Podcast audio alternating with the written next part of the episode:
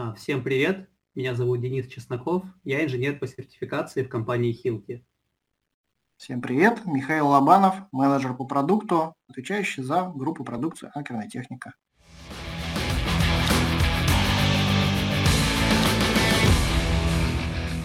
Всем привет! Это подкаст «Конструктивный разговор» и с вами Андрей Галенкин. И Сергей Воронков. Всем привет! А, Всем привет. Всем привет! Окей, парни, давайте поехали. А, ну, первым делом, конечно же, хотелось бы узнать про историю компании Hilti, да, вообще, когда она появилась, ну и когда она, конечно же, пришла на наш российский рынок.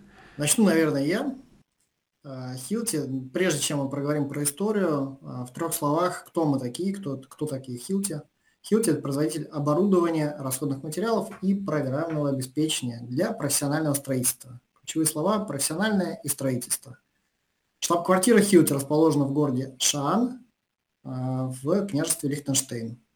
При этом владельцем компании является семья Хилти. Создана она в 1941 году, основали ее братья а, Мартин и Ойген Хилти – Изначально это была небольшая мастерская, где производились э, какие-то детали для автомобильных двигателей, бытовой электротехники.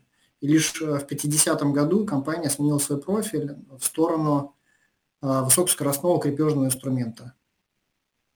Дальше из интересных дат, это 50 лет, ровно 50 лет назад, в 1973 году, на одном из заводов в Германии началась разработка анкерных систем, про которую сегодняшняя большая часть подкаста, скорее всего, будет. Где-то в 1975 году в компанию приходит сын основателя Михаил Хилти, который до сих пор трудится в компании. В 1986-м компания уходит на рынок строительной химии и в 1993-м открывает подразделение в России. На текущий момент э, Хилти представлена примерно в 120 странах мира, больше 30 тысяч сотрудников. Ну вот вкратце про глобальную компанию Хилти, наверное, вот так. С точки зрения Хьюти в России, мы здесь, как я уже сказал, открыты с 93 -го года. Сейчас это более 600 сотрудников, которые работают э, в нашем представительстве. У нас пара э, сервисных центров в Москве и в Калининграде.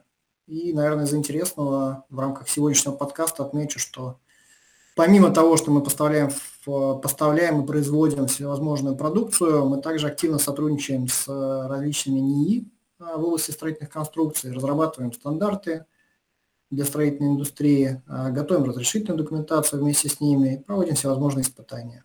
Вот в целом такой микропортрет Хилти на текущий день. Сейчас вы тоже работаете, да? То есть вы никуда не делись? Мы никуда не ушли, мы никуда не собирались уходить. А, вопрос достаточно частый от некоторых клиентов, особенно в соцсетях, в ответ на наши посты какие-либо. Нет, э, намерений таких не было. И да, естественно, мы вынуждены были реагировать на ту ситуацию, которая происходила.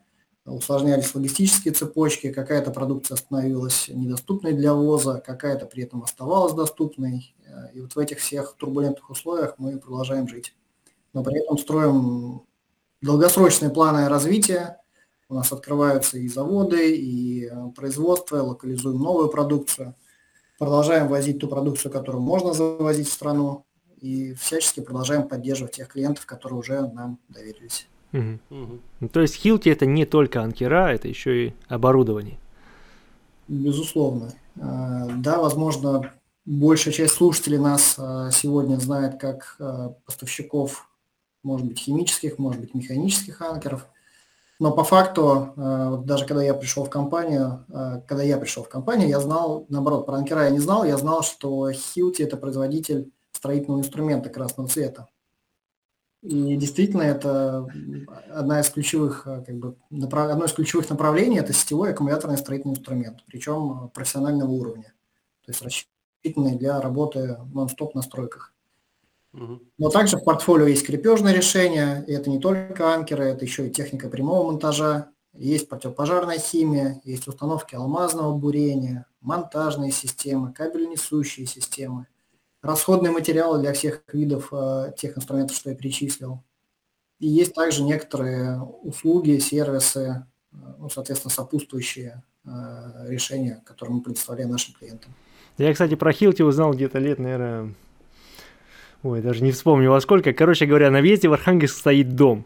И, и на этом доме было написано Хилти. Я все время думал, что это название строительной компании, которая построила дом. И потом, только когда на стройке начал учиться, я уже понял, что это не строительная компания. это, это, это ну, производственная, скажем так. Вот. Ну, я думаю, сегодня больше поговорим про анкера. Э, тема, наверное, среди наших слушателей наиболее актуальная и интересная. Да, да у всех, наверное, у всех, кто нас слушает, в компании, кто работает, у каждого, наверное, висит этот стенд с анкерами Хилти. Да. Я везде был, всегда его видел у кого-то Это точно. Ну, может быть, э, расскажите, Михаил, Денис, э, зачем нужны постустанавливаемые анкера? Ну вот, кстати, этот термин постустанавливаемый, это я его придумал, я не знаю, как на самом деле да, как отличить вот анкера закладные от вот, которые не закладные. Вот ну, я думаю, что все поняли, что значит пост, да. постустанавливаемый. А, любое все то, что уже в готовый бетон, либо там в металл, ну если, ну, если говорим про анкера, то, наверное, в бетон, в кирпич. Вот. Об этом вопрос. Угу. Ну, э, как Андрей верно заметил, это э, такое, такая вещь, которая ставится везде, где не удалось поставить закладную, либо э, какую-то другую предустановленную деталь. Ну, либо если при установке закладной возникла какая-то проблема, промахнулись с местом, с, там, с краевыми, с осевыми расстояниями, то тогда эта вещь срезается, и опять мы возвращаемся к этим пост установленным анкерам. То есть все просто. Когда а, обычно, когда меня спрашивают люди далекие от э, стройки, вот там, на то, чем я занимаюсь, я говорю, когда тебе нужно что-то закрепить к чему-то, идешь к нам, мы тебе э, поможем, подскажем. Вот, мне кажется, такой короткий ответ. Ну, на самом деле, как бы с Хилти, мне кажется, с этим постустанавливаемыми анкерами знакомы все, потому что вот по моему опыте закладные анкера – это вот самая неточная, устан... самая неточно устанавливаемая вещь в мире. Вот реально, положение анкеров предсказать, наверное, сложнее, чем электроны на орбите. Там. Они все время уезжают куда-нибудь. Никогда еще ровно не устанавливаем практике. Всегда что-то с ними приходится там придумывать. Поэтому без Хилти и тогда просто никак не, ну, без анкеров вот этих пост-устанавливаемых не, не обойтись бывает вообще никак. Но нам нравится, что вы Хьюти произносите в слой, а, вот примерно как Xerox, да? Да, да, Без да, кстати. нельзя обойтись. на самом деле, имею в виду анкера, хотя на самом деле, как я уже перечислил, не только анкера есть и Хьюти. Да. Кстати, действительно, это даже какой-то термин есть, да, для таких вот э, вещей, там, как Xerox, э, ну, да. Окей. Э, Ладно, за, что, зачем они нужны, я думаю, всем понятно теперь. И теперь надо поговорить вообще, какие они бывают. Да? То есть типы, типы вот этих анкеров, которые можно установить после того, как бетон залит там, или кирпич установлен. Сейчас, отвечая на этот вопрос, ну, во-первых, э, сразу скажу, что я не буду придерживаться точной, выверенной, э, технически правильной, используемой в документации э, терминологии в формате угу. там, анкер с контролируемым моментом затяжки или что-нибудь в этом роде. Скажу своими словами, так как я это понимаю, как мне кажется, большинство поймут, что, ну, в первую очередь, э, ну, мы различаем два вида э, анкеров. Это клеевые и механические. И есть также и такие несколько комбинированные варианты, о них тоже пару слов скажу. Угу. Начнем с химических анкеров, э, рассмотрим вообще, из чего оно состоит это решение. Оно состоит из химического состава, и резьбовой шпильки или арматуры, которая вклеивается в этот э, химический состав. Соответственно, с точки зрения принципов работы здесь есть несколько вариантов э, химических анкеров. Первый вариант – это те, которые просто склеивают наш э, поверхность металла, там, шпильки или арматуры с поверхностью бетона. То есть у нас здесь идет стандартное склеивание. Второй вариант – это когда у нас э, есть и склеивание, и расклинивание, и это в тех случаях, когда шпилька имеет какую-то специфическую форму, которая позволяет при затвердевании химического состава еще и упереться своими клиниями а, в отверстие. И третий вариант – это по принципу формы. Но здесь уже речь идет про тот а, случай, когда мы устанавливаем что-то в пустотелую конструкцию, когда химия расширяется, и тем самым за счет а, формы держится, позволяет закрепить нашу деталь а, в этой пустотелой конструкции. Соответственно, три варианта, благодаря которым химический анкер будет работать. Если мы говорим про механические анкера, то они работают по принципу трения или принципу формы. И в случае с э, принципом трения здесь у нас все распорные анкеры, или их некоторые называют клиновыми, и также все пластиковые анкеры, которые работают в полнотелых материалах. Вот если мы пластиковый дюбель распираем в полнотелом материале, он работает по принципу формы. Вторая категория – это те механические анкеры, которые работают по принципу формы, и это будут а, анкеры с подрезкой, то есть те анкеры, у которых а, после их установки возникает некое уширение в поверхности, ну, в отверстии выполненном, то есть, скорее всего, может быть отверстие сделано специальной формы, может быть, этот танкер нарежет себе уширение в нижней части э, отверстия. Ну, то есть в любом случае он будет держаться не за счет трения, а за счет формы. И также здесь и пластиковые анкеры, которые будут работать в пустотелых материалах методом формы. То есть если мы в пустотелый кирпич ставим дюбель, распираем его шурупом, он начинает сгибаться, образует хитрую форму, которая позволяет ему держаться в этих э, полостях, которые мы имеем. Угу. Также бывает и комбинированный тип анкеров. А, я скажу так, что с, моей, ну как, с моего опыта он не так часто встречается, но в целом к этому в эту сторону идет развитие. В частности, у Хилти не так давно появилось решение, это анкер-шурупы, которые в составе решения имеют э, капсульный химический анкер. То есть мы просверлили, пробурили отверстие, вставили капсулу с химическим составом внутрь, После этого закрутили туда гайковертом вот этот вот танкер шуруп. Он в процессе монтажа с одной стороны нарезал а, резьбу в бетоне и тем самым закрепился как механический анкер. А, и как раз он по, принципу формы тоже будет работать, если забудем про капсулу. Но при этом, так как там была капсула, он ее перемешал в процессе. И в итоге у нас получилось, что то, что мы имеем в этом отверстии, оно работает и по принципу формы, и за счет склеивания. И получается, что мы, используя а, свойства химического состава, мы повысили нагрузки этого механического анкера, а используя свойства механического анкера, мы получили конструкцию, которую можно моментально нагружать, не дожидаясь, пока химический состав затвердеет. А вот э, что касается, допустим, установки в бетон, там понятно, что можно поставить механический анкер, можно поставить химический анкер. Э, как выбрать, какой анкер мне туда поставить? То есть механику или химию? Зависит э, от многих вводных. Я, может быть, начну... Стоимости. Стоимость, наверное, среди них. Но я бы, наверное, начинал всегда смотреть все-таки, вот если мы рассуждаем с инженерной точки зрения, то с точки зрения технических каких-то ограничений. Краевые расстояния, осевые расстояния, какая толщина закрепляемой детали должна быть. Ну, потому что если мы вот в целом не вдаваясь в эти глубокие детали, э, попробуем сравнить, в каких случаях э, чаще применяются химанкера, в каких случаях механические, то получится, что химанкера, ну, первое, в среднем они имеют более высокие нагрузки, и вопрос тут целесообразности. Если ты вешаешь шкафчик на кухне, насколько тебе действительно надо иметь супервысокие нагрузки? Или тебе достаточно пластикового дюбеля, который стоит в разы дешевле, чем химическая капсула, чтобы это сделать? А, второй момент. Химанкера, они предполагают, что в отверстие мы вставляем шпильку, ну или арматуру. И та часть, которая окажется над поверхностью бетона, она очень гибко варьируется. То есть мы можем взять метровую шпильку, можем взять 50-сантиметровую, можем 10-сантиметровую. В случае с механическими анкерами мы обычно, ну как не обычно, мы всегда имеем четко заданную длину анкера и четко заданную толщину закрепляемой детали, которую можем себе позволить благодаря своей длине.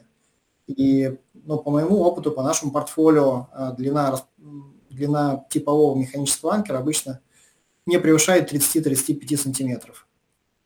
Что предполагает, что, ну окей, мы там 10 сантиметров, может быть, что-то закрепим, толщину закрепляемой детали, но если там нам надо прикрепить что-то реально толстое, то в этом случае нам надо перейти на химию и на шпильку, которая может гораздо сильнее выступать из отверстия.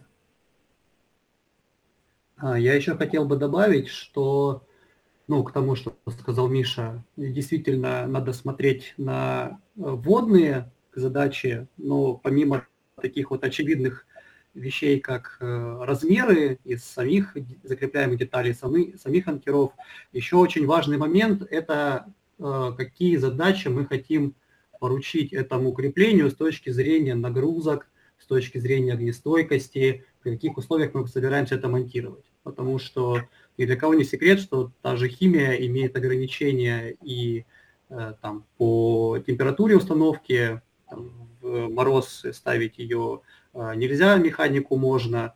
Опять-таки разные химсоставы по-разному реагируют на сейсмические нагрузки. То есть здесь очень много факторов. Поэтому действительно, имея полную картину, имея вводные данные, что и как, когда, в каких условиях мы хотим закрепить, вот тогда можно дать четкий и, что называется, однозначный ответ. Угу. Ну, и ну, плюс я бы еще дополнил, если можно. А, я бы дополнил, что, ну, наверное, самым ярким отличительным критерием, ну, не то что критерием, а отличительной особенностью химических против механических является возможность э, продолжения строительных работ. Если мы химический анкер поставили, мы должны дождаться времени затвердевания этого химсостава угу. и, соответственно, надежной фиксации там, шпильки или арматуры в нем. В случае с механическими анкерами мы закрепили и сразу же можем продолжать что-то делать. И вот в нашем портфолио, например, есть э, решение, которое, ну, по химическим анкерам, которое затвердеет через 5 минут, а есть решение, которое затвердеет через э, там, двое-трое суток в зависимости от э, температуры окружающей среды. Соответственно, для строек это может быть очень критичным. И вряд ли кто-то согласится вешать фасад, там, не знаю, кронштейны на фасаде здания, проделав несколько тысяч отверстий и заинициировав сюда химию, а затем ждать, пока она затвердеет, а потом лишь вешать э, утеплитель, то время как тебя поджимают сроки уже окончательной готовности всего здания в целом. Угу.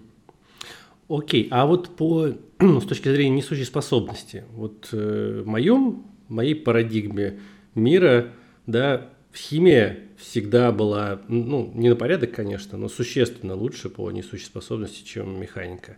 Я, это правда или все-таки не совсем? А, наверное, здесь я отвечу. Э, зависит, опять-таки, от того, а, как бы о каких размерах крепления мы говорим. Э, дело в чем? У нас у химического анкера есть, по сути, две главные характеристики. Это а, прочность сцепления, то есть то, как хорошо а, мы приклеим нашу шпильку к бетону в данном случае. И это прочность э, самой стали шпильки, либо арматуры, что мы там хотим вклеить. Вот. И, соответственно, здесь всегда у нас есть такое, такое как бы уравнение. То есть мы можем варьировать глубину анкировки, тогда мы повышаем площадь сцепления, и Э, там действительно сцепление э, довольно высокое, особенно у э, анкеров премиум сегмента. Вот. Но при прочих равных, я думаю, что можно подобрать механический анкер, который при одинаковом диаметре и глубине заделки будет иметь несущую способность выше, чем химический анкер. То есть тут, э, повторюсь, э, разные механизмы разрушения на разных глубинах будут э, иметь превалирующую роль. Угу. Интересно. А вот если сравнивать ну, вот это все анкера Хилти, там механические, химические, с, с теми, которые закладные анкера, да, то есть которые мы вот поставили заранее, да, и вот несущая способность вот этих анкеров, да, по сравнению с Хилти как, как-то можно, не знаю, какое-то среднее по больнице сделать оценку? Ну, тоже вопрос э, такой, как бы, чтобы на него ответить вот четко по существу нужно там рассматривать конкретный узел, угу. э, потому что, ну, опять-таки, да, есть э, закладные, когда мы имеем какой-то стержень с уширением, или это группа стержней, которые там наварены на одну пластину и замоноличены, да, там это одна ситуация. Есть же там анкерные болты, которые, по сути, просто э, стержень монолитится в, в бетон, либо там стержень с каким-то отгибом. Но здесь для того, чтобы вот провести корректное э, сравнение, дать ответ, нам нужно и то, и другое крепление рассчитать. И здесь вот такой, наверное, самый интересный вопрос возникает, как считать. Потому что Э, что касается анкеров, здесь все более-менее понятно. У нас э, много лет существует СТО и строительство. Э, я думаю, что многие слушатели его знают, про него слышали. Потом этими же людьми были разработаны рекомендации, вернее, пособия к 63-му СП по расчету анкеров. И вот сейчас, в прошлом году, в апреле, кажется, вышел СП 513. Это крепления анкерные в бетоне, правила проектирования. То есть взяли любой анкер, что химию, что механику, там посчитали на растягивающие нагрузки, сдвигающие, определили там, критический механизм разрушения, все, у нас есть четкая э, расчетная нагрузка, которую мы можем к этому креплению приложить. А когда мы рассматриваем, а, будь то э, фундаментный болт или закладную деталь, возникает вопрос, как считать. А, по нашему опыту большинство клиентов используют МДС э, 31.4, это, э, кажется, ЦНИ промзданий разработала еще в прошлом веке, и там логика какая, что да, там, бетон, конечно, э, играет роль, но э, стоят такие конструктивные запасы по, э, в частности, глубине анкировки, что ну, как бы про него можно забыть, и дальше расчет идет чисто по стали. Там предлагается несколько э, классов стали, которые можно применить, и дальше там простая формула, которая, по сути, сводится к прочности стали и к диаметру. Там, больше диаметр, лучше сталь, а, лучше несет. Но а, когда мы начинаем сравнивать крепление, которое посчитано по МДС с анкером, вот что получается.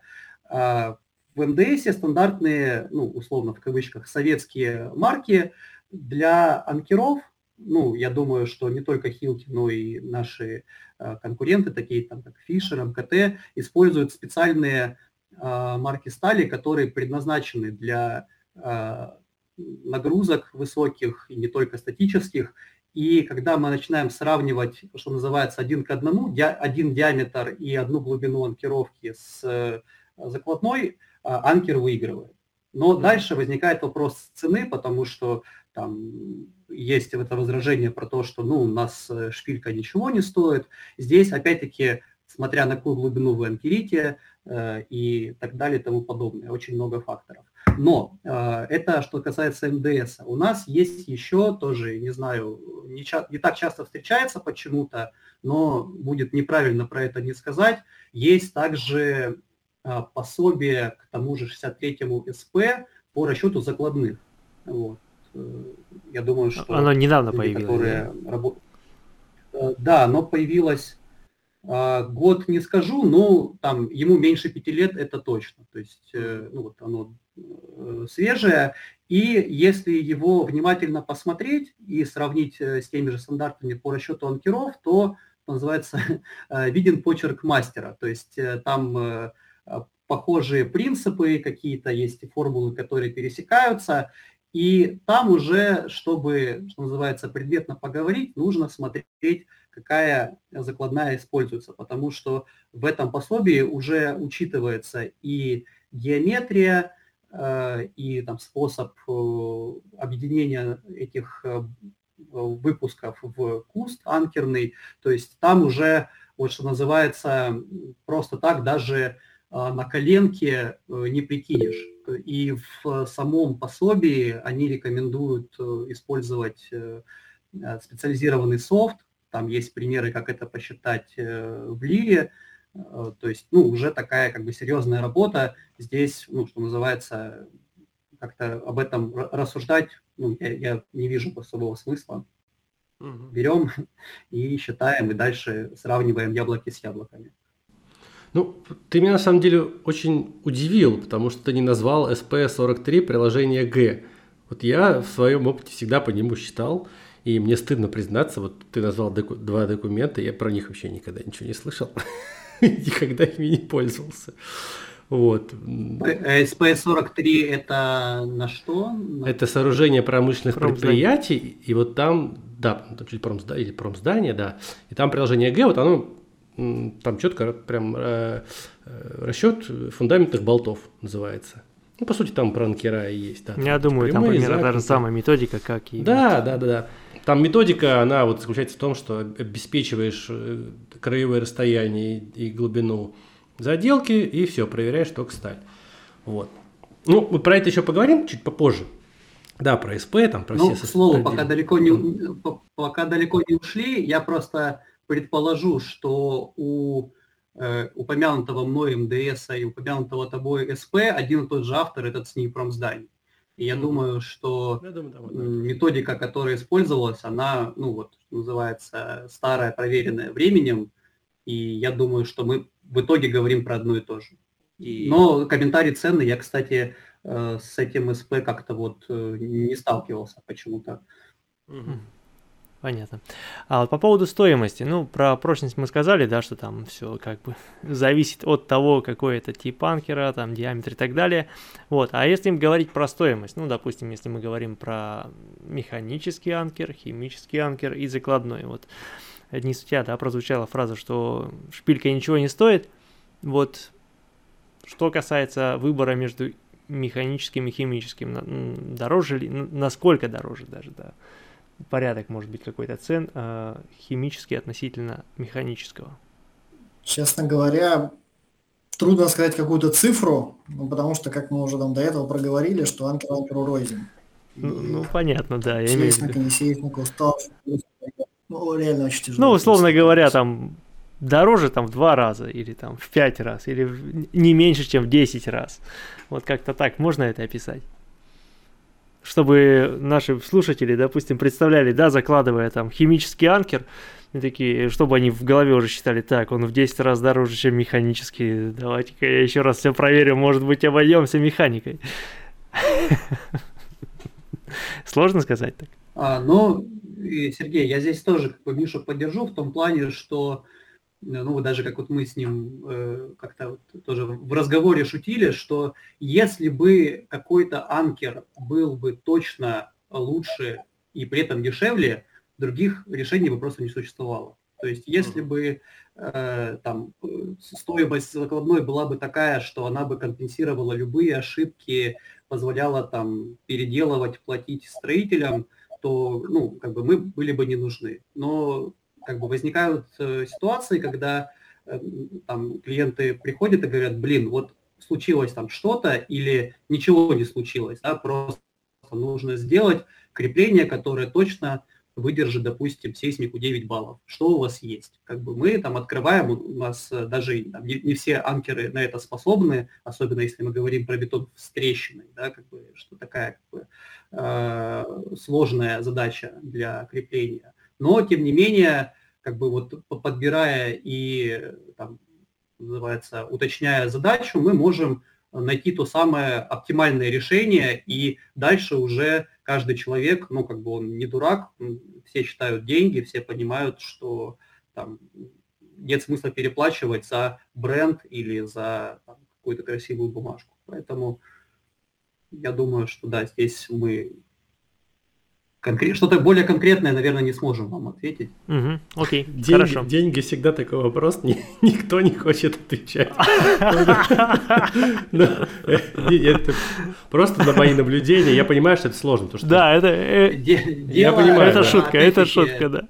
Да, как бы э, не оправдание ради и как бы там это там не, не, защит, не защитная позиция, скажем так. Просто, ну, действительно, ну, все, к сожалению или к счастью, в мире экономически целесообразно, поэтому, ну вот, если оно есть, значит, это кому-то нужно, а дальше ну, уже да, да, э, ты, ты, давайте ты, решать задачи. Когда зашел разговор про химические анкера, мне вдруг подумалось, что химические анкера, наверное, придумали из-за того, что механические перестали удовлетворять. Ну, в каких-то условиях. Вот, видимо, как-то так, наверное, и было. ну, как, оч- очевидная мысль, но она мне пришла в голову.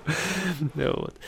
а... Не, ну, ну, ну, ну вот я тоже скажу, ты, ты, ты прав, Денис, потому что вот реально, э, вот ты приходишь в магазин, у тебя есть там, ну, условно, там колбаса за, там, за 700 рублей, а есть за 200. Вот зачем, как бы, нужна колбаса за 200, там, да, если есть хорошая за 700? Значит, кто-то Я тебе отвечу, берут. Да, да, да, да. да, да. Почему бы и не быть? Кто-то придет вот. и посмотрит, так, ну, 700, не, не, не просто же так 700 рублей за колбасу отдавать, правильно? Наверное, чем-то она лучше. Да, да, да. Вот. Ладно, э, с колбасных тем вернемся к конкерам. Вот э, про... Э, в самом начале вот Михаил сказал, что есть сейчас, ну, после этих событий всем известных, определенные проблемы с химией, да, есть. И вот как сейчас, вот можно ли купить анкера химические или все-таки пока только механика предоставляется у нас в России? Ну, если ответить на вопрос так, как он задан, то в России купить химические анкера можно. И даже можно купить химические, даже можно купить химические анкеры Хилти. Но не у нас. Ага. Понятно. Соответственно, никто, естественно, никто не запрещал параллельные импорты какие-то схеры, схемы, которыми mm. пользуются те люди, которыми им пользуются. С точки зрения нашей компании, мы ну, всегда говорили, заявляем своим клиентам, будем заявлять, что мы полностью белая компания, полностью соответствующая всем требованиям законодательства, как нашего, так и европейского, учитывая, что мы международная компания. И, соответственно, если есть какие-то ограничения, связанные с э, текущей ситуацией, наложенной Европейским Союзом, или есть ограничения, которые наложены нашей страной, то, естественно, мы будем их придерживаться и не будем пытаться, скажем так, обходными путями привести что-то из дружественных стран, находящихся не так подалеку.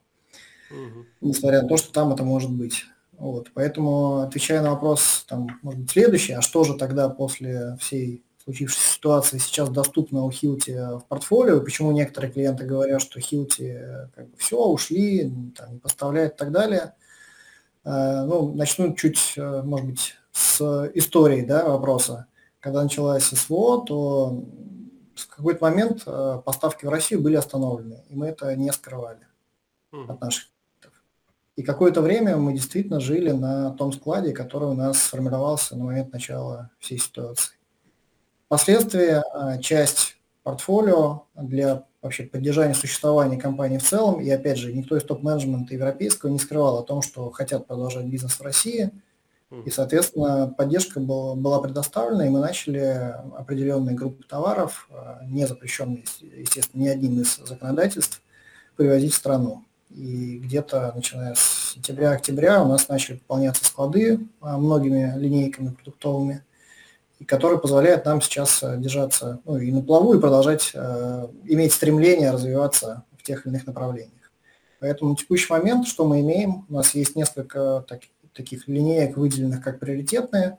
Это монтажные системы для крепления и прокладки инженерных сетей, это фасадные системы, большая часть этих озвученных слов э, производится в России.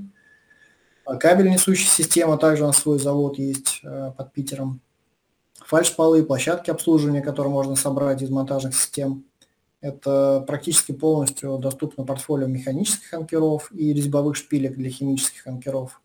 Да, сами химические анкеры мы сейчас завозить не можем, и поэтому ну, честно заявляем нашим клиентам, что, извините, на текущий момент э, поставить официально через наш канал химический анкер не получится. Угу.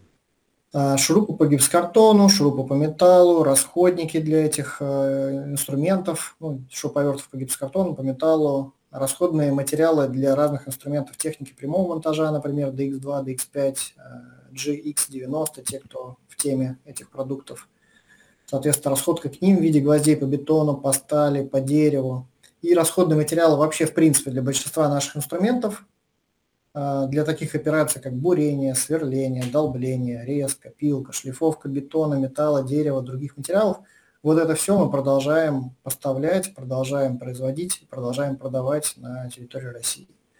Также помимо, вот, собственно, железа, да, назовем это железом, хардвея, как бы сказали иностранцы, также у нас есть некоторые программные продукты, например, из тех, что могут быть у некоторых слушателей наших на слуху, это приложение Profis Engineering – угу. расчет анкерных креплений, а, и в том числе включая расчет упругих деформаций в опорной пластине.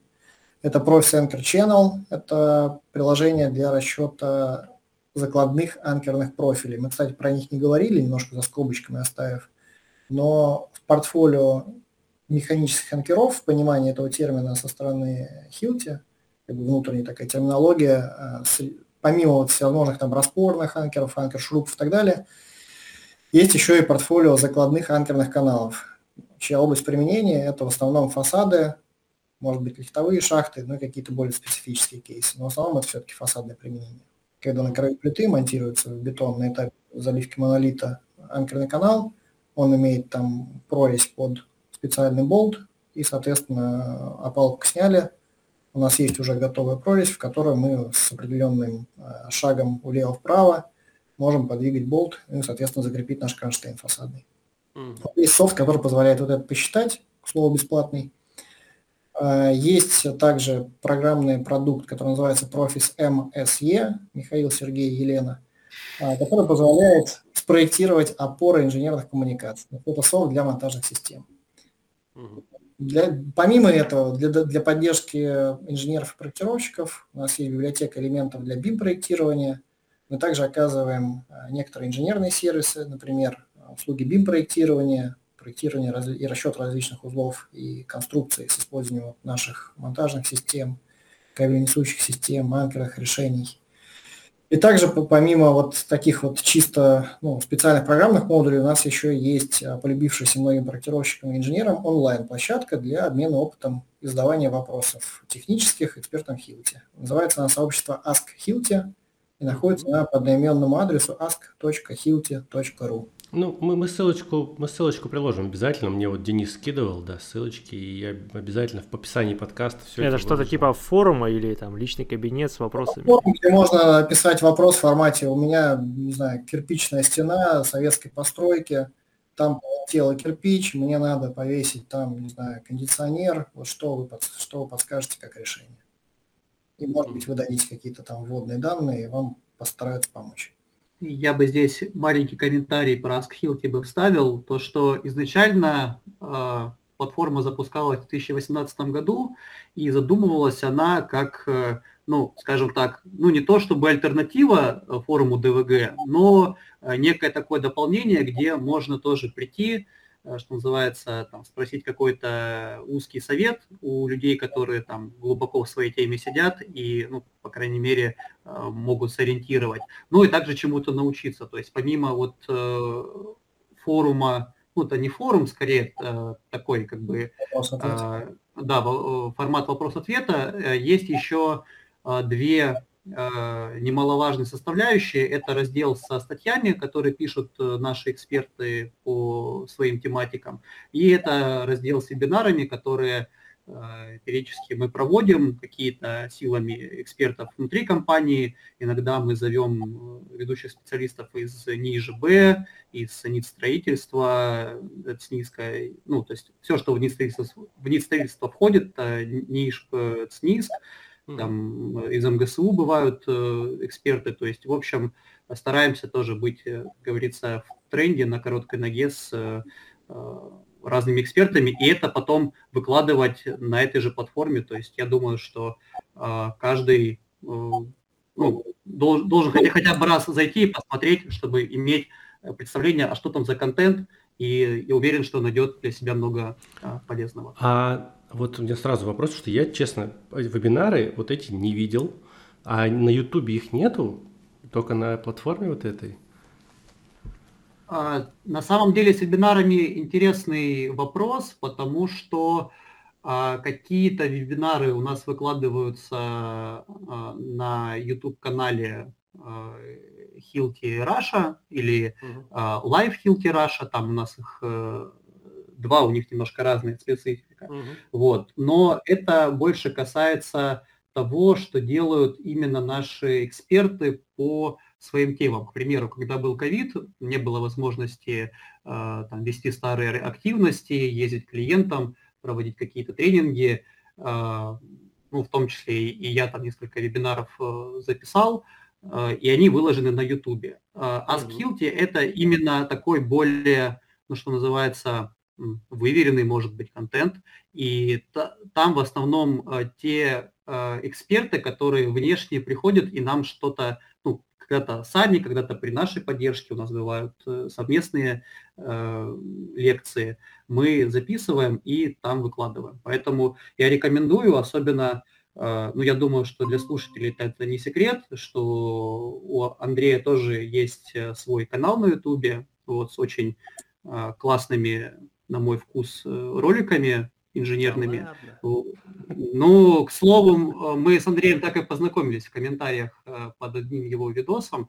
Вот, и я думаю, что, ну, как бы это другой формат, нежели чем делает Андрей, но тоже как бы имеет свою ценность, свою пользу. Поэтому заходите, смотрите, нам будет приятно.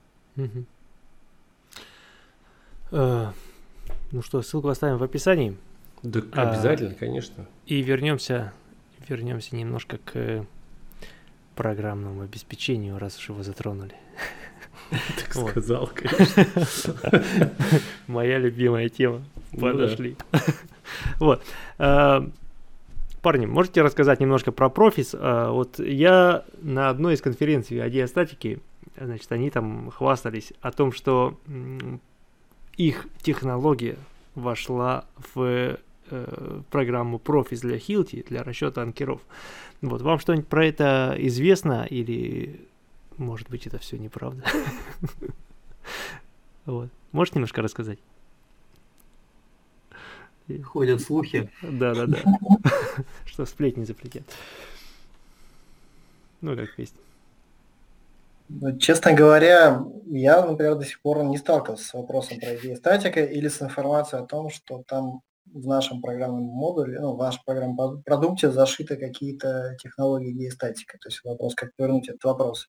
Или же речь про то, что мы можем э, выгружать э, наши расчеты? Не-не-не, именно речь, именно речь была про то, про кооперацию с диастатикой, что они ну, как... Что либо, либо это говорил кто-то очень-очень близко сидящий к разработчикам этого ну, софта. Там, в общем-то, выступал а. человек из Хилти, я думаю, что ему можно было доверять. Я тоже это слышал, да, и даже это видос. Человек был русскоязычный или англоязычный? Не-не-не, это была европейская конференция. Да-да-да. Окей, ну, значит, к сожалению, это пока вне нашего ага. уровня. Ну ладно. Ну ладно, хорошо. А сам, сама программа Profit, можешь немножко про нее тоже рассказать? Ну, э, есть, я так понимаю, что это семейство некоторое, да, программ? Ну, под, да, под, под крышечкой Profit у нас есть, как я уже сказал, есть несколько софтин. Это вот одна для расчета анкеров, она называется Engineering, Profit Engineering. А, при этом она включает в себя и область э, применимости не только вот в чистом виде анкерное крепление, которое мы сегодня обсуждали, это как бы ключевое, но также есть некоторые дополнительные модули внутри этой, этого софта. А, то есть прямое предназначение – это проектирование, расчет э, стальных, крепления стальных конструкций к бетону по различным нормативным документам, в частности по российским, приложение КСП или СТО, и также по европейским нормативным документам. А, можно посчитать э, крепление к э, кирпичу, но только по европейским нормативным документам, ввиду, видимо, недоразвитости, недоразвитости нашей нормативной базы в этом ключе. Угу. Также вот из интересного, что там можно посчитать усиление бетонных конструкций путем наращивания бетона по европейским документам. Угу. Оговорочка. Ну, то есть это уже не совсем там впрямую, да, анкерное крепление, это некие такие отдельные решения. Вот. Также есть Profis Installation, ну, раньше он назывался Profis Installation для монтажных систем, сейчас, как я уже сказал, он называется Profis MSE. Вот, соответственно, там уже другая группа продукции рассчитывается, это монтажные системы. Есть Anchor Channel для анкерных каналов. Ну, то есть получается, mm-hmm. что это некий такой внутренний бренд Hilti для программного обеспечения. Mm-hmm. mm-hmm. дальше какое-то слово. А вот если мы про к профис инжинирингу, да, который именно про расчет анкеров, вот самое главное три вопроса, которые вот, которых все, всех инженеров интересуют. Первое – это бесплатная ли она? Второй вопрос э, – принимает ли экспертиза? И третий вопрос э, – есть ли, ну, есть ли русский язык? Сертификат соответствующий. Ну, это с экспертизой. А, да, сертификат. Ну, экспертиза, да, собственно, принимает или нет, да. Есть бесплатная версия, есть платная версия русский язык есть, а, поддержка нормативной российской базы есть. При этом а, мы этим моментом гордимся, потому что считаем, что среди аналогичных продуктов на рынке у нас, наверное, самая своевременно, скажем так, обновляющаяся поддержка нормативных стандартов. Сейчас, ну, забегая чуть вперед, а, может быть, анонсируя информацию, которая будет интересна для конкурентов, но окей, оно в любом случае случится, что в ближайшее время будет внедрена, внедрена поддержка расчета SP513, а, и тем самым мы будем э, поддерживать самый-самый свежий стандарт по проектированию анкеров с нашим продуктом. А, что еще? По, по стоимости ответил, есть бесплатная часть, есть как бы платная часть из сертификатов. Дэн, подскажешь, может быть?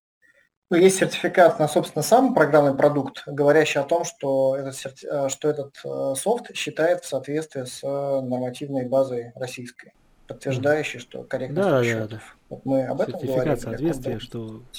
Вот. чтобы экспертиза приняла. Да, да, да. Uh, да, uh, принимает. Но опять-таки тут надо с, такого делать оговорку, по какому стандарту считать. Но учитывая, что у нас всегда самая последняя документация, то, как правило, да, проблем с этим нет. Угу. Отлично. А, вот если затронули э, документы нормативные, то ну, все, наверное, знакомы СТО по анкерам, насколько я понимаю. Одним из инициаторов или, может быть, заказчиком этого документа была компания Hilti э, в России. И если есть какие-то подробности про это, как велась разработка, то есть были ли какие-то там испытания, согласования, какие э, институты участвовали в этой разработке, то было бы интересно про это послушать. То есть сколько времени это заняло и так далее. Окей. Okay. Ну, здесь я должен сразу, наверное, немножко э, расставить точки над «и» в том плане, что э, этих СТО было несколько. И если говорить про СТО, там, как ты выразился, э, инициатором и заказчиком которого был Хилти, то Э, это стандарт 2014 года, э, который был разработан специалистами НИЖБ, действительно по заказу Хилти, и по нему можно было считать только анкеры Хилти. Вот. Это была такая первая пробная ласточка, которая базировалась на ETAG, это европейский стандарт по расчету, но как бы это, что называется, лиха беда начала. Потом Э, дальше уже следующие стандарты, они э, разрабатывались, ну, естественно, там э, и при участии Хилки тоже, но это уже была инициатива крепежного союза, в который входят и другие производители, в том числе анкеров, такие как Фишер, МКТ, Мунга. И вот обычно, когда говорят СТО по расчету анкеров, все имеют в виду СТО 2016 года, да, оно потом было несколько раз перевыпущено, последний раз в 2020 году, последняя версия актуальная, и оно ну, как бы примечательно тем, то, что там есть приложение с техническими данными для расчета э, анкеров различных производителей, не только Hilti, я вот здесь как бы хотел на этом, что называется, заакцентировать внимание. Но э, с чем как бы столкнулись э, нормотворцы, когда а, начали эту тему копать, то, что, в общем-то, как посчитать э, анкер, ну, что называется, дело не хитрое, все там ходили в школу, учили сопромат, э, ну, более-менее есть понимание, и как бетон работает, и как сталь, и анкеровка, в общем-то, это все, что называется, есть специфика, но э, тема известная. А вот как э, собрать технические данные для того, чтобы, ну, что называется, мы Э, там, я не знаю, считаем э, анкер на, э, там, в бетоне на выкалывание, и вот как форма анкера, да, или как близость к краю может повлиять на крепление. И вот здесь нам нужно, нам, я имею в виду проектировщикам, иметь какие-то четкие данные. И вот э, на фоне вот этих вот э, стандартов по проектированию, то есть это несколько СТО, а потом вот э, было пособие к SP63, сейчас вышел э, СП, и концептуально, ну, там логика примерно одна и та же, она не менялась, в общем-то, с тех пор, как и вышел э, первый СТО в 2014 году.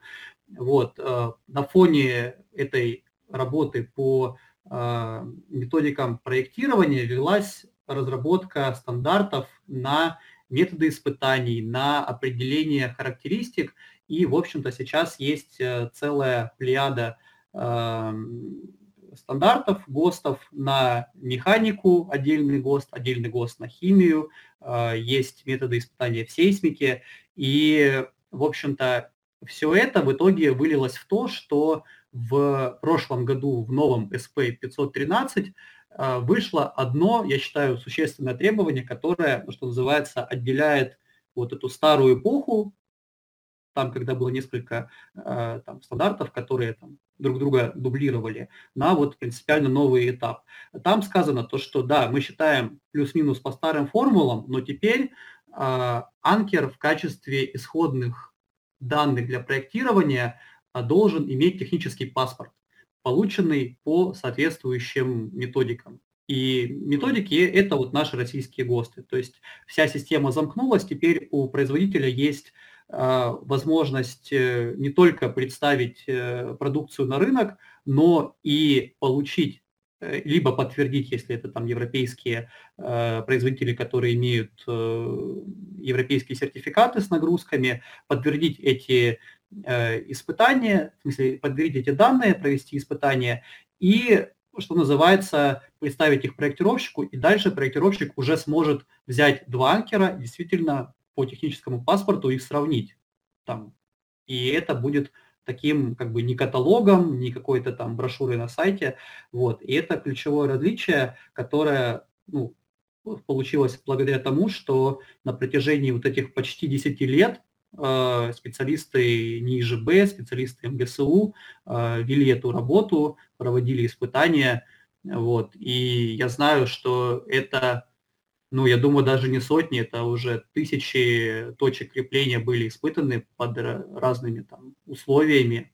Вот, это колоссальная работа, и большое им за это спасибо, что они это, на этом держали фокус и довели эту работу, я считаю, до конца.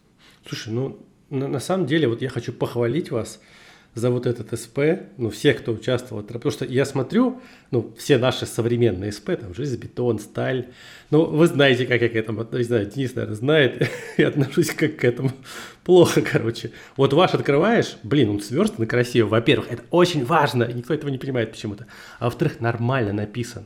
Ты всегда понимаешь, где что. У тебя в самом начале табличка с возможными, вот эта табличка с возможными отказами, да, анкеров – где по каким формулам что проверять. Ты смотришь сразу, что для какого анкера что тебе нужно проверить. Очень классно. Прям вот прям супер, вот молодцы. Четкий СП, вообще респект вам.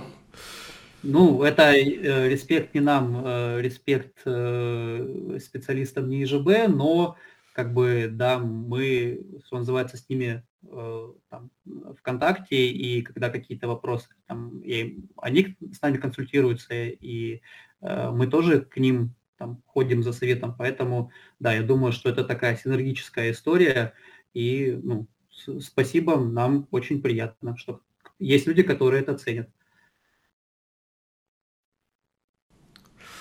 Окей, вот смотрите, по, по СП все-таки хочу задать каверзнейший вопрос, э, ну, основанный на моих наблюдениях. Вот я открываю СП, да, вот этот 513 вижу там формулы. Вот они, ну, не, конечно, не один в один, но очень похожи на формулы, которые есть в американском, э, американских нормах по расчету железобетонных конструкций в разделе по расчету анкеров и которые такие же формулы присутствуют в, в этом в Еврокоде, не помню номер, тоже там по расчету анкеров. И я посмотрел формулы, то есть в этих трех документах они примерно одинаковые. И по моим исследованиям, я покопался, все эти формулы основаны на исследованиях одного там товарища, я не помню фамилию, по-моему, Эликхаузен, его зовут, него книжечка там есть, э, там Anchorage to Concrete, или кто так она называется. В общем, все это оттуда. Кучу чувак провел экспериментов, там все это вывел, и нормы там вот американцы, европейцы у себя это приняли с какими-то там коэффициентиками дополнительными. Так вот, Вопрос вот в чем. Вот у американцев и у европейцев сказано, что вот эти формулы можно применять для расчета как анкеров вот, э, там, пост устанавливаемых, так и для закладных. А 513 СП, насколько я знаю, там написано, что только для пост устанавливаемых. Или это, вот это так, или все-таки нет? А, смотри, значит, по, по поводу того, почему типа формулы везде одинаковые, по той же причине, почему и закон Гука угу, везде угу. одинаковый, ну, как бы физика, понятно, везде понятно. одна и та же, мы от этого никуда не уйдем, и здорово, что были какие-то люди, которые смогли это, что называется, заметить и э, миру подарить. Это вот первый, да, как бы комментарий. Второй комментарий по поводу области применения. действительно SP513 это стандарт только для анкеров, только в бетоне. И возникает вопрос, почему нельзя посчитать закладные, если там все то же самое. Вот mm-hmm. стандарт, который я сегодня уже упоминал, это пособие к SP500, фу, уже заговариваюсь, к SP63 по расчету закладных деталей. Если его открыть, то у неопытного зрителя может случиться дежавю, потому что там так, похожие картинки, похожие формулы, но если вы начнете их сравнивать нос к носу, вы заметите, что, к примеру, там вот формула на расчет э, там, э, анкера на э, вырыв, ну там вот по конусу. А, формула одна и та же, что в SP513, что в пособии SP60 Э, пособие к СП-63, также глубина анкировки, также класс бетона, в смысле прочность, но э, коэффициенты, которые учитывают э, возможность образования трещин, разные. Угу. Вот, поэтому, э, ну, как бы, я думаю, что э, поскольку у этих документов один и тот же автор, я думаю, они все эти источники тоже в свое время изучили и как бы прошерстили, просто ну, по какой-то своей причине решили эти стандарты разделить, чтобы ну, угу. э, не путались. Берем закладные, там, одни формулы, одни коэффициенты, там какие-то есть пересечения, какие-то э, отличаются. Вот. Соответственно, я, я думаю, что следующий этап на самом деле это просто появление свода правил по закладным. Я думаю, mm что э, это было бы логично. mm ну, то есть, смотри, я просто вот про пособие, это вот только тебя сегодня услышал, до этого я про него не слышал. Значит, как я понял, в пособии, вот в этом КСП-63, там, по сути, вот все то же самое, ну, очень грубо говоря, все то же самое, что и в СП-513, ну, да. только для закладных анкеров. Ну что ж, это, это очень хорошая новость, потому что вот теперь все будут наконец-то наконец-то будет возможность нарушить краевые расстояния. Вот, и, кстати, следующий вопрос, да, который тут у меня есть, э, ну, плавно перетекающий, да, вот из предыдущего, значит, вот мы говорили, да, ты говорил, что вот старые методики основаны на том, что ты там обеспечишь краевые расстояния, обеспечиваешь там глубину анкировки, и вот это предполагает, что у тебя нет никаких отказов по бетону, да, и ты проверяешь только сталь. Но также хочется всегда нарушить краевые расстояния, да, чтобы у тебя там фундаментный там, подколонник не разрастался до бесконечности, да, и там, когда заложишь там 64 анкера, у тебя там получается огромный фундамент. Ну, понятно, да, известная история. Вот, вот, и вопрос, вот эти, наличие, ну, выпуск этих документов, там, пособие СП, там, 513, ну, точнее, пособие КСП-63, 513 СП, позволяет нам нарушать краевые расстояния? И как он это делает? Ну, опять-таки, я, наверное, здесь не являюсь специалистом именно по закладным. То есть mm-hmm. я, естественно, когда там э, вступал в роль, да, так скажем, так, эксперта по анкерам в нашей компании, я все эти документы смотрел, читал, мне было важно понимать, с чем мы э, работаем, да, с чем мы, так сказать, кон- конкурируем. Но я вот, что называется, а, там, не могу сказать, что будет, если ты делаешь расчет по новому пособию и нарушишь краевые расстояния. Я этого не знаю. Скажу mm-hmm. про анкера. А, в, в анкерах ситуация очень э, простая. У тебя вот в упомянутом техпаспорте есть уже от производителя какие-то величины и для краевых, и для осевых. И э, это Э, та область, которая является конкурентным преимуществом. Поэтому каждый производитель стремится к тому, чтобы эти краевые расстояния уменьшить. Это побуждает производителей продолжать э, инвестировать в испытания, в исследования, в численное моделирование узлов. И, э, допустим, у нас бывают такие случаи, когда ну, какая-то ситуация нестандартная, там, или промахнулись, или надо уменьшить.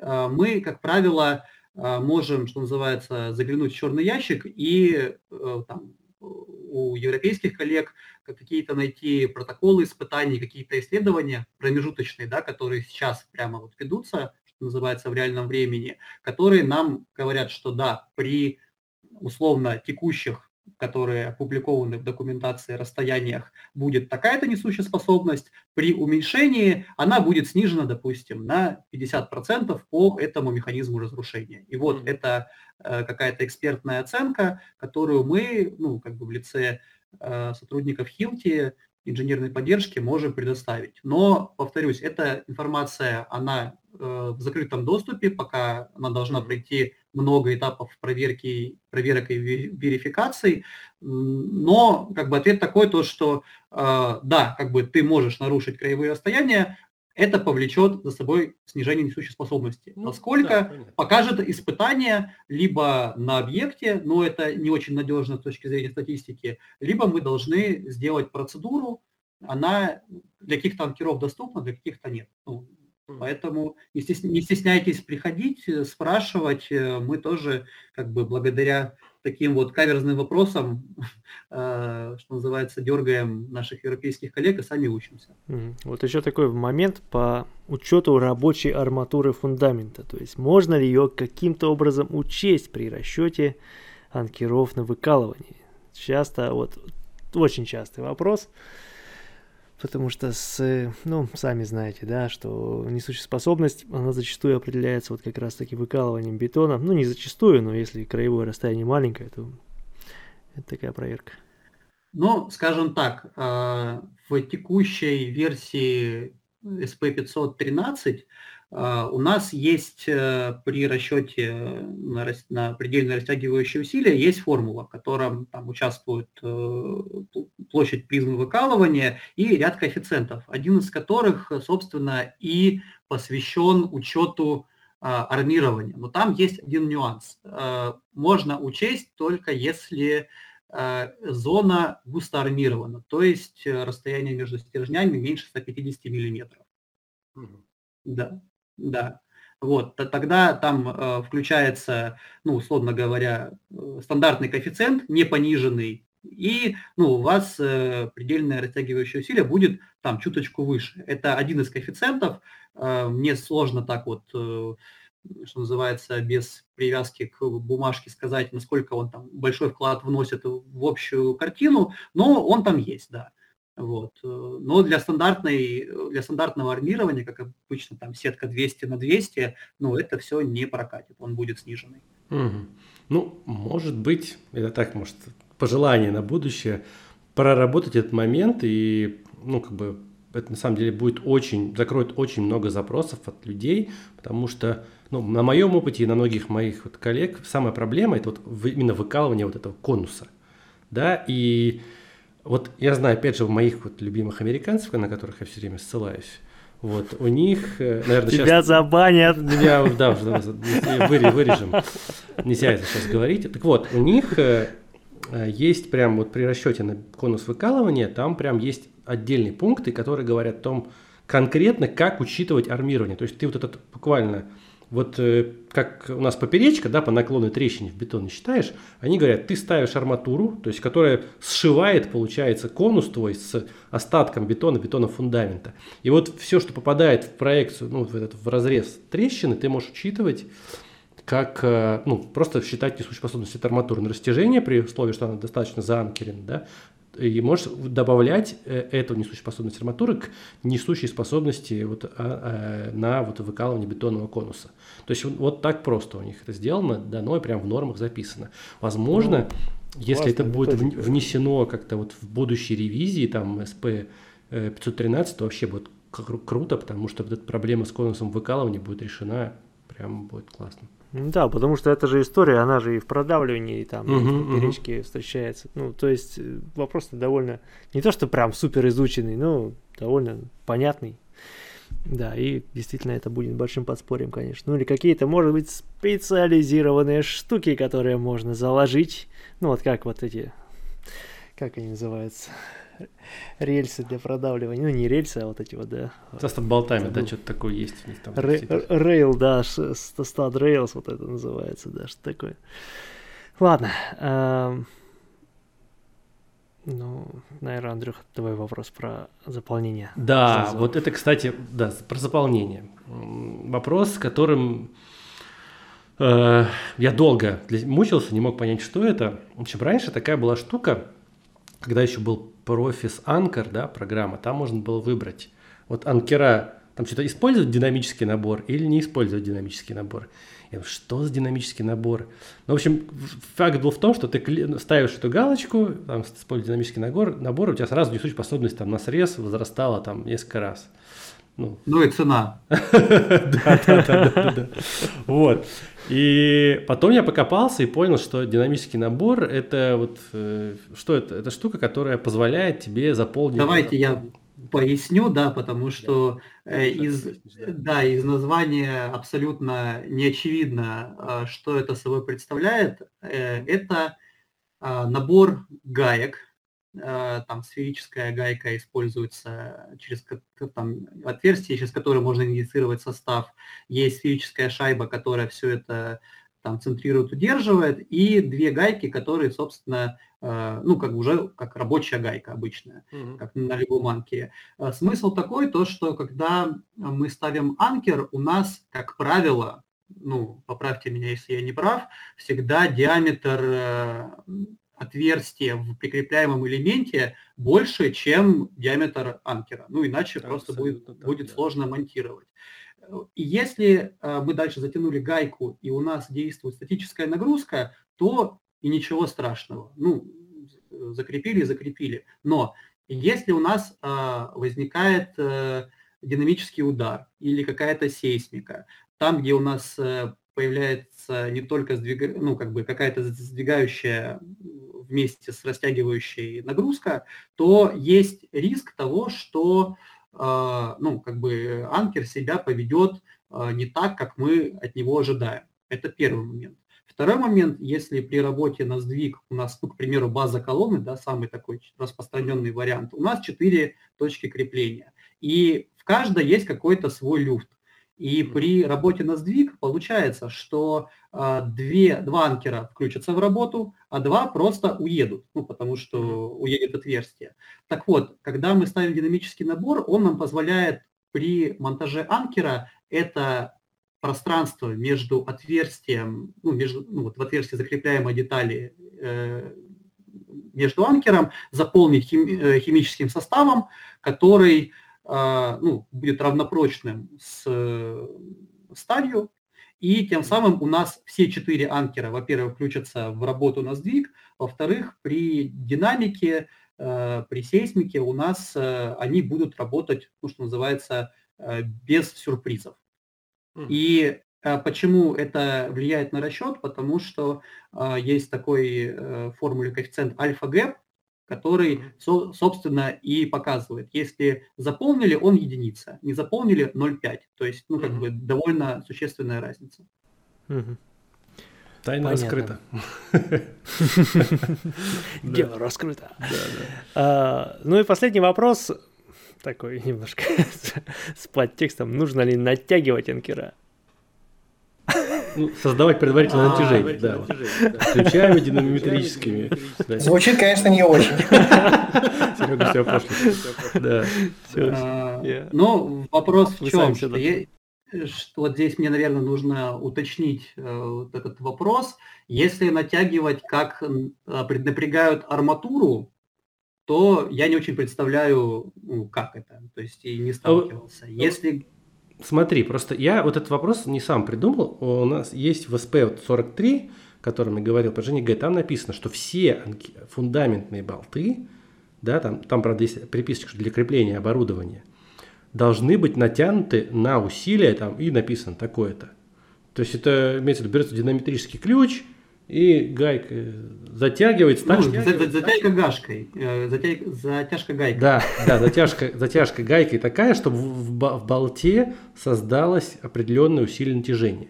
Я никогда не понимал, зачем это, потому что ну, у меня это в моем понимании, что это что-то заложенное в бетоне, натягивать ну, не, не очень правильно, потому ну, что да, натяжение, оно ослабляется, ослабевает из-за потерь там всех вот этих там ползучестей и так далее. Так вот, надо, не надо для Хилти или, не, или что?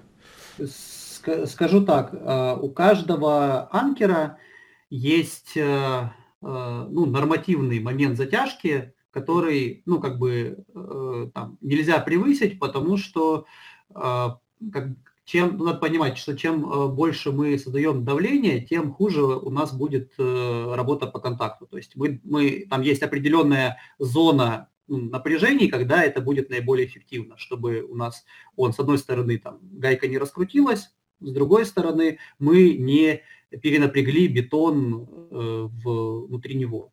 Этот параметр, он для каждого анкера известен. Более того, он иногда зависит от э, эффективной глубины анкеровки для разных анкеров.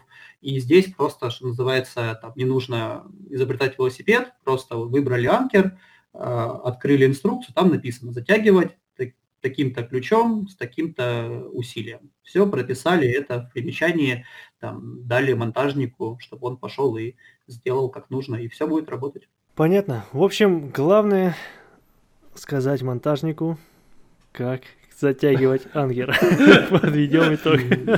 Главное, чтобы он вас услышал и правильно понял. И взял правильный ключ. Ну, кстати, со стороны маркетинга добавлю, что не все анкера надо затягивать диаметрическим ключом. И, соответственно, если не есть э, монтажники, которые упираются против этого или всячески хотят делать это неправильно, например, там обычным ключом в разрез с инструкцией идя, ну, можно приложить просто другой тип анкер, например, анкер шурупа. Дать им в руки гайковерт, и пусть они крутят анкер шурупа гайковертом. Никакого риска ни для здоровья, ни для надежности конструкции. Закрепил до плотного контакта, и все замечательно. Я представил это примечание на чертеже. Так, в случае отказа монтажника использовать динамометрический ключ, анкера заменить на такие. Меняя спецификацию. Ладно, парни, давайте на этой положительной ноте закругляться. Вот э, мы всегда всех просим гостей какие-нибудь пожелания слушателям высказать. Вот, если у вас есть, пожалуйста. Может быть, я начну с наболевшего. Э, за последние там полгода-год, с учетом всех э, вышедших каких-то постановлений, постановлений различных министерств, правительств и так далее, э, мы в Хилте стали слышать такие комментарии в формате «Да, теперь легко там вас заменить на что-нибудь другое», да и на качество уже там стройнадзор закрыл глаза, в общем, э, ну, складывается такой тренд, который мы наблюдаем, что в строительном сегменте стали забивать на качество откровенно. И с нашей точки зрения, компания, которая всегда родила за максимальное качество, максимальную надежность, тренд опасный, потому что в тех конструкциях, которые строятся, мы впоследствии живем. И хотелось бы жить все-таки безопасно. Соответственно, что мы хотели бы пожелать? Мы хотели бы пожелать э, тех, кто проектирует э, всевозможные конструкции и сооружения, продолжать развиваться, продолжать развиваться в том числе, и раз мы сегодня говорим про анкеры, и с точки зрения нормативного регулирования анкеров, и не забивать на те э, требования стандартов, э, методологии расчета, которые годами создавались нашими исследовательскими институтами и там, всевозможными организациями. И то есть э, призывая это все к тому, что не класть на качество, выбирать качественные продукты, и мы здесь работаем ради того, чтобы впоследствии наши решения были максимально надежными, максимально долго живущими и минимально создающими какие-то проблемы как инженерам, так и монтажникам.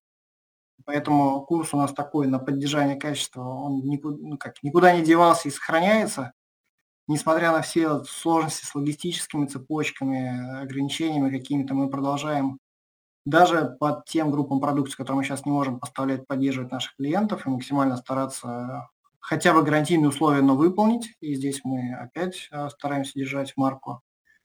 Вот. Но с точки зрения вот анкерного крепежа, который на каждой стройке есть, хотелось бы, чтобы люди первое считали, второе разбирались, как считать, третье приходили к нам за советом, если они что-то не понимают, мы постараемся помочь.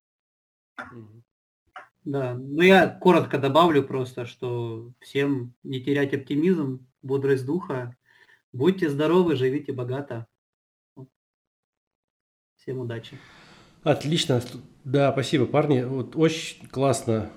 Да, спасибо, что пришли, во-первых, потому что я давно очень пытался выцепить кого-то из Хилти. Вот, еще, не знаю, год назад, даже больше писал там. Главное, что не натянуть. Вот. Э, Обеспечить предварительное натяжение. Да. В общем, я просто с Хилти реально с первых дней своей деятельности как инженера знаком и вот всегда видел, как э, вот, ну, вы были драйвером, да, всяких э, инноваций в сфере там, да, анкеров и так далее, и вот нормативной деятельности. То есть за это большой респект. На самом деле, немногие Э, производители чего-то, да, э, этим хотят заниматься, потому что это очень тяжелое дело, да, протаскивание через институты, согласования. Но вот классно, что вот ваша организация этим занимается, и, как я уже говорил, это то, что вы сделали, да, то, что получилось, это ну, имеет очень хорошее качество, да, все эти, все эти документации, поэтому респект и уважуха, и еще раз спасибо, что вы пришли и рассказали много интересного сегодня. Спасибо, зовите еще. Да, спасибо, спасибо, парни, за то, что занимаетесь этим нелегким делом и продолжаете им заниматься. Ну и я на своей практике, вот когда мы вспомним про адиастатику еще раз, когда мы начали заниматься адиастатикой, мы стали изучать, что вообще у нас есть по нормативке, по анкерам, ну и кроме вот вышеупомянутого ну, СП-43 и пособия, о, ну, вернее, СТО, которое вы э, делали в 2014 году, а потом оно вышло еще в 2016 году, собственно говоря, ничего и не было. Ну, мы так это СТО и туда поместили. Ну и когда отправляли, к слову сказать, э, диастатика была довольна, что там много переписано из ЕТАГа.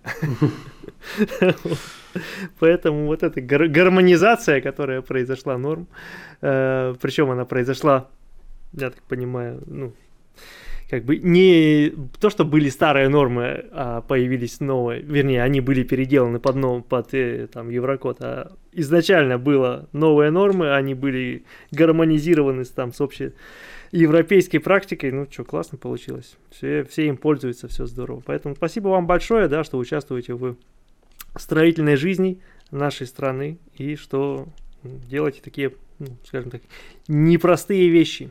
Я не говорю не только про оборудование и анкеры, а именно про вот эти вот все нормативные дела, популяризацию и так далее.